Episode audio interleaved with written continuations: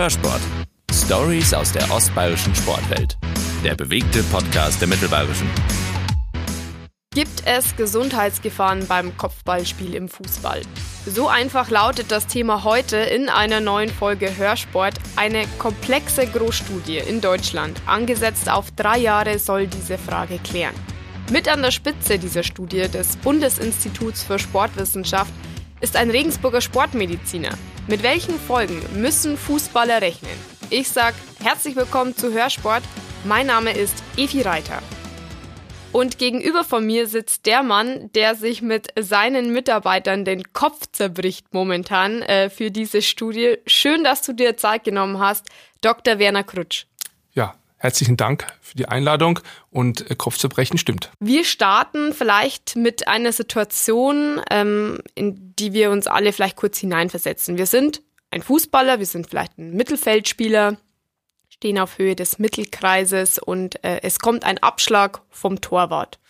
Perfekt getreten, der Abschlag kommt genau auf unseren Kopf. Wir steigen hoch zum Kopfball, treffen den auch ideal, leiten vielleicht sogar noch ein Tor damit ein alles gut gegangen. So, das ist das eine. Was passiert aber mit dem Gehirn, mit dem Kopf, wenn dieser Spieler hochsteigt zum Kopfball?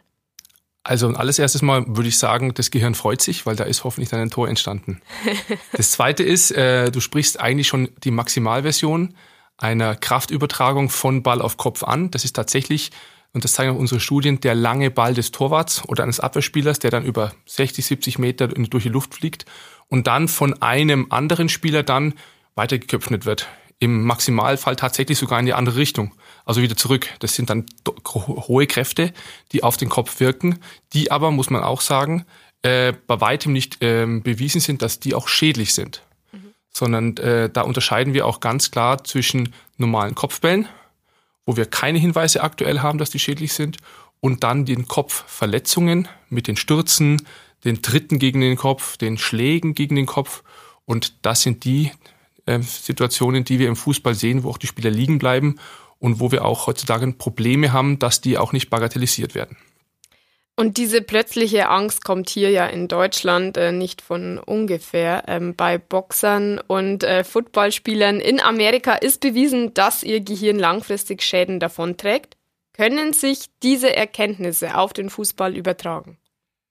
Äh, sie können es nicht, äh, aber wir müssen daraus lernen. Also ich denke, dass ähm, gerade im American Football große Studien laufen, ähm, wo die Sportler zwar andere Kräfte auf den Kopf haben und, und deutlich häufiger als im Fußball.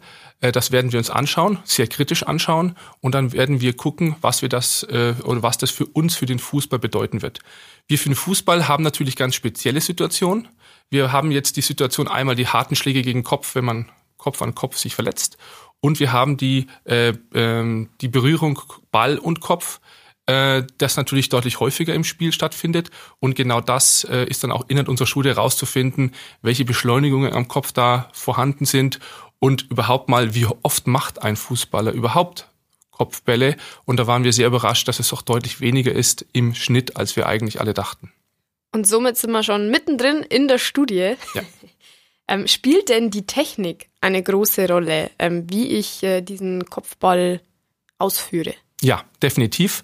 Und darum ist es auch, äh, auch logisch, meiner Ansicht nach, dass man nicht erst wie in den USA Kopfball verbietet und dann erst mit 15 Jahren Kopfballspiel zulässt und dann auch erst erlernt, weil da haben Kinder oder Jugendliche auch schon einen deutlich ähm, härteren Schuss, das ist schwierig, sondern man sollte ähm, von normalem Jugendalter an Schritt für Schritt an das Kopfballspiel, an die gute Technik gewöhnt werden. Dann kann die Halsmuskulatur mitwachsen, sich mitentwickeln und dann passiert auch weniger. Auch für Kopfverletzungen, nicht nur fürs Kopfballspiel. Genau. Du sprichst den Nachwuchs an. In Amerika ist es, du hast gerade gesagt, ähm, verboten, bis 15 Jahre einen Kopfball auszuführen.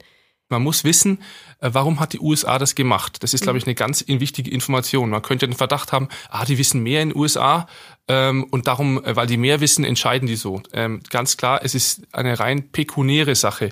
Auf gut Deutsch gesagt, äh, American Football hat seine Probleme mit den Kopfverletzungen. Da gab es äh, in einem großen, großen äh, Prozess über eine Milliarde äh, Zahlungen an die ähm, betroffenen Spieler. Und äh, das kann sich ein äh, doch ärmerer Soccer Verband in den USA, der bei weitem nicht so ähm, äh, entwickelt ist wie der American Football, kann es sich nicht leisten. Und da haben die vorab schon mal reagiert und haben gesagt, okay, bevor wir nun Reparationsleistungen in Zukunft machen müssen, was nicht, äh, was jetzt für den Kollaps für den Fußballverband wäre, äh, haben sie letztlich das Kopfballspiel eingeschränkt. Hinweise haben auch die Amerikaner nicht, dass Kopfballspiel gefährlich sein soll. Mhm. Ähm, findest du das persönlich in den USA übertrieben oder sagst du, wir haben in Deutschland noch Handlungsbedarf? Immerhin äh, wird ja auch in den Nachwuchsleistungszentren auch in der Jugend schon vermehrt auf das Kopfballspiel gesetzt. Also beides ähm, stimmt. Also letztlich, ähm, die USA haben für sich entschieden, das mag aus unserer Sicht übertrieben sein, vielleicht einfach auch ein bisschen nachvollziehbar, weil die Tradition, die Soccer-Tradition, so heißt ja äh, Fußball in den USA, ist nicht so ausgebildet. Und äh, Fußball ist letztlich die weltweit einzige Sportart, wo man freiwillig mit dem Kopf an Sportgerät geht. Alle anderen haben nur die Kopfverletzungen in sehr ho hohem Maße, wie im American Football, oder Eishockey oder Boxen. Aber wir gehen ja freiwillig ans Sportgerät und das kennen die nicht so und von daher haben die da ein bisschen mehr Respekt. Wir haben natürlich hier in Europa, das gilt für Deutschland, England und andere Länder, ganz andere Erfahrungen.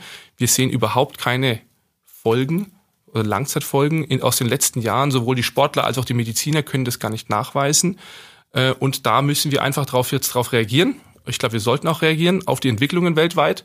Und darum laufen auch jetzt die Studien. Ich glaube, das ist die beste Reaktion, die man haben kann.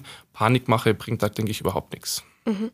Ich glaube, ich kann auch an dieser Stelle behaupten, dass es einen Härteunterschied gibt, wenn ein Kreisligaspieler eine Ecke schlägt äh, oder ein Zweitligaspieler.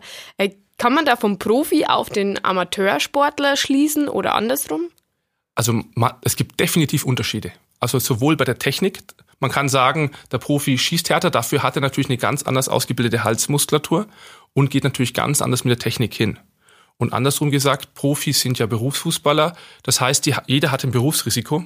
Ob man jetzt nun am Bau arbeitet als Profifußballer oder einen anderen Job, jeder hat da das Risiko. Und im Fußball ist das Risiko für die Profifußballer zum Beispiel, dass sie früher in der Kniearthrose enden und teilweise natürlich auch, dass sie öfter in Kopfballduelle ähm, ähm, ähm, in, äh, verwickelt werden und dann dadurch auch äh, häufigeres Risiko auch für Kopfverletzungen haben.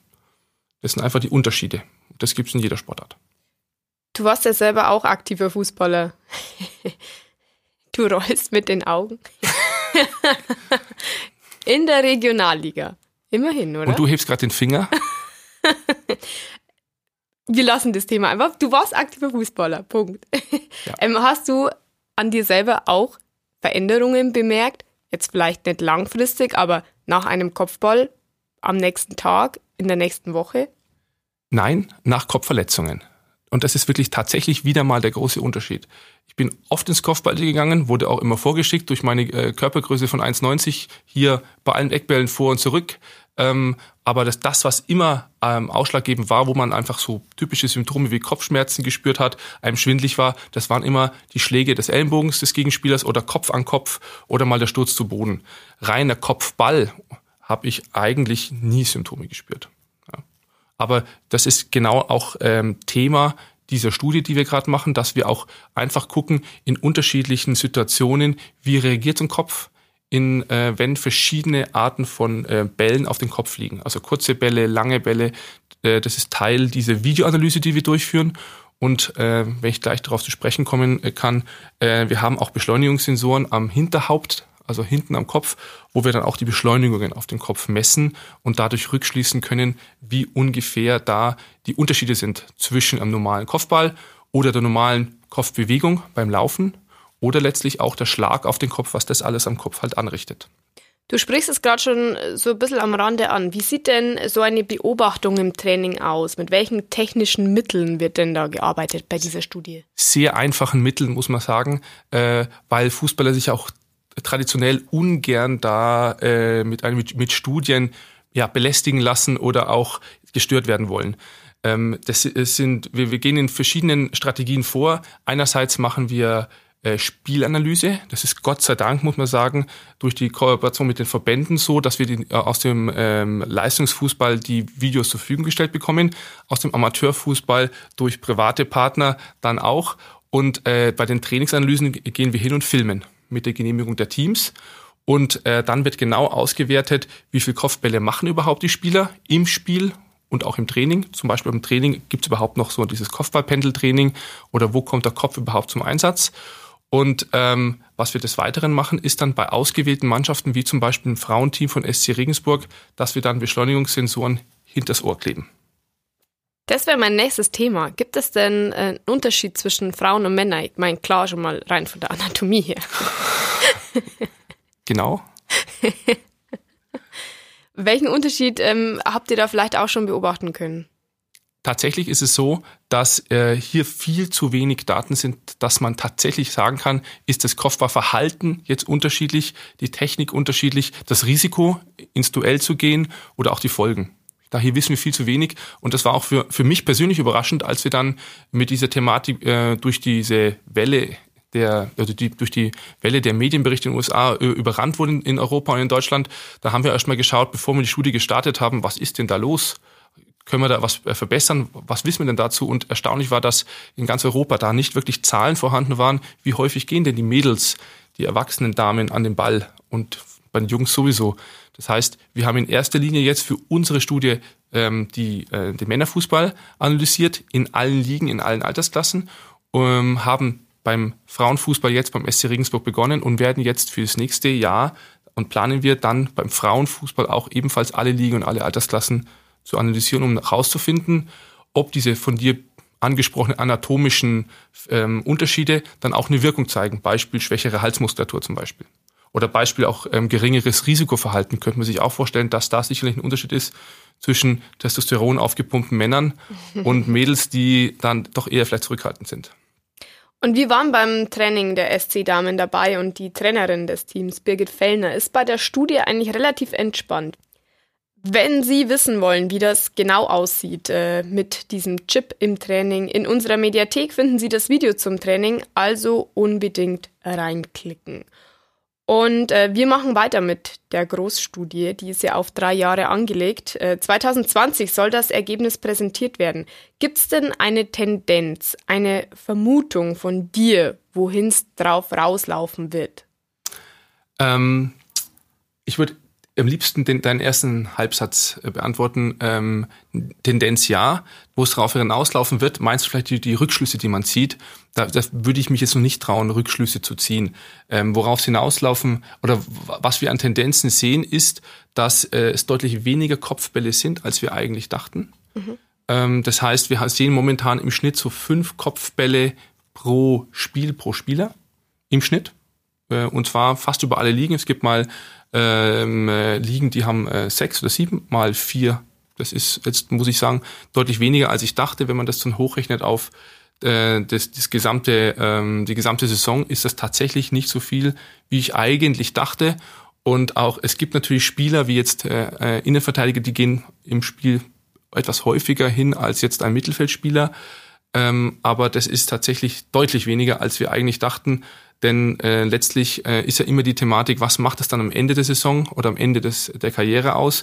Da gab es schon in Medienberichten von über 70, 100.000 äh, Kopfbällen, die wie Hämmerschläge aufs Gehirn schlagen. Mhm. Äh, diese Zahl wird bei weitem nicht erreicht, muss man sagen. Und das ist erstmal das aller, die allererste und allerwichtigste Aussage, die so eine Studie erstmal bringen kann, zu sagen, wie viel sind es denn überhaupt?